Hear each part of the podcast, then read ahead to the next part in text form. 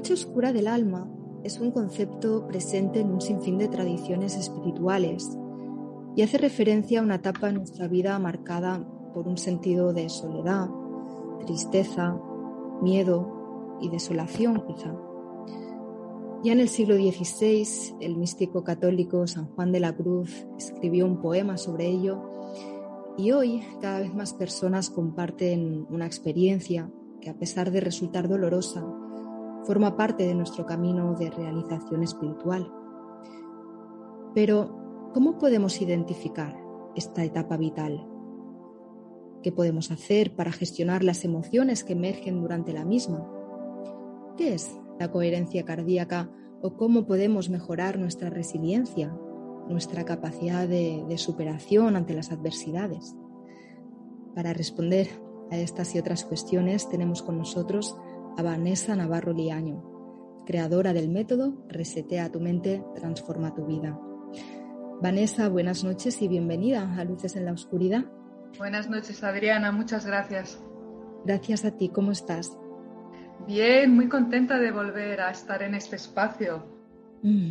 Sí, porque tenemos que decir que en 2019 estuviste aquí con nosotros en Luces para compartir una experiencia y, tratar de buscar soluciones, pero para aquellos oyentes que, que, en su día pues, no escucharon esa entrevista, te pediría que nos hicieras un poco de introducción, ¿no? De qué pasó en ese 2019. Bueno, ese fue el inicio de mi noche oscura del alma. Yo creo que todos tenemos pequeñas noches oscuras del alma, pequeñas crisis a lo largo de nuestra vida. Sin embargo, esta ha sido una crisis que definitivamente ha marcado un antes y un después y justo empezó el 1 de enero del 2019. Por aquel entonces yo estaba dando talleres, era instructora de Psyche, que es un método para reprogramar el subconsciente, y creía que realmente, o sentía, que realmente había llegado a un lugar de bienestar en todos los sentidos. Me iba bien económicamente, en lo profesional, eh, tenía mi casa, compartía con, con mis gatos, etc. Y de repente, en muy poco tiempo, todo eso se desmoronó. En muy, muy poquito tiempo. Eh, dejé de tener trabajos como que de repente mm, no, no, tenía alumnos, no tenía clientes, así, muy, muy de la noche a la mañana. Mm. Eh, tenía que dejar la casa, justo coincidió que se me acabó el contrato de alquiler y tenía esto, como decía antes, compartía con cuatro gatos eh, somos una familia muy pequeña y de repente me vi pues con una responsabilidad y sin recursos, pero eso, eh, como muy rápidamente de, nadar casi que en la abundancia a, estar en la bancarrota.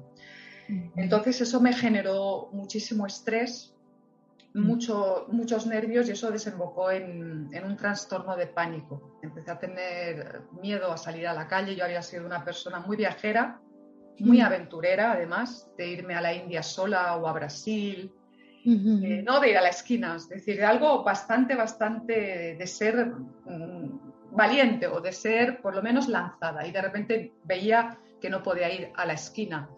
Y se me juntó todo. Y entonces justo en ese momento se me ocurrió hacer un evento solidario, estamos hablando como de, de febrero marzo del 2019, y una mm. amiga me, me habló de Pedro, que a Pedro pues, le gustan mucho los animales y, él decidió pues entrevistarme para poder dar a conocer este evento. Y a raíz de ahí hicimos un par de entrevistas. Creo que una fue como marzo del 2019 y la otra fue en abril del 2019. Ajá. Porque había unos gatitos por ahí, ¿no? Que por entonces buscaban hogar, que eran tus gatos.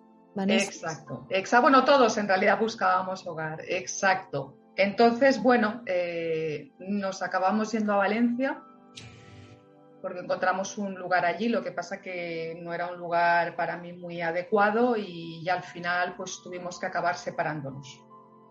Y esto ha durado, sí, durísimo, porque para mí eran, eran y son mi familia. Y de hecho la más mayor murió, murió de pena porque los animales evidentemente son seres sintientes, altamente sensibles almas muy puras y ella, la separación fue demasiado para ella y a los pocos meses murió y esto fue muy impactante para mí, me sentí muy impotente.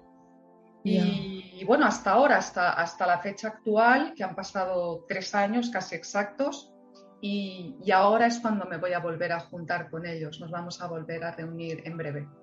Qué alegría, Vanessa, no sabes cuánto me alegro. pues sí, sí, sí, sí, la verdad es que ha sido eso, todo un, todo un viaje, todo un viaje. Háblanos un poco de este viaje, ¿no? Porque claro, imagino que, que mm, bueno, habrás utilizado, tú ya tenías un conocimiento de, psicología, de recursos terapéuticos, ¿no? Que te pueden ayudar a afrontar situaciones difíciles. ¿Cómo lo has vivido? ¿Cómo aplicaste lo que sabías hasta ese momento? Cuéntanos un poco más de cómo fue esa transición, ese por dentro, ¿no? de esta noche oscura del alma. Mira, yo lo que me di cuenta, Adriana, es que sabía mucho a nivel racional, pero había sentido poco. Y ese fue mi reto. Eh, es como yo, yo siempre había sido una persona, tuve una infancia bastante, bastante traumática y a pesar de ello había salido bastante adelante porque tenía una parte de confianza en mí, de fe en la vida, muy, muy, muy importante. Eso siempre estaba ahí. Era como, bueno, lo he pasado muy mal, voy arrastrando todo esto. Sin embargo, esta parte de mí sabe, lo sabe, no, no lo sabe mentalmente, sino que lo sabe desde el corazón, que todo va a ir bien. Entonces, desde ahí fui desarrollando mi vida, mi carrera profesional y todo. Sin embargo, cuando llegó esta época, ahí se, dijésemos que se juntaron tantos acontecimientos difíciles de, de gestionar que perdí la... ¿Te está gustando este episodio? Hazte fan desde el botón Apoyar del podcast de Nivos. Elige tu aportación y podrás escuchar este y el resto de sus episodios extra. Además, ayudarás a su productor a seguir creando contenido con la misma pasión y dedicación.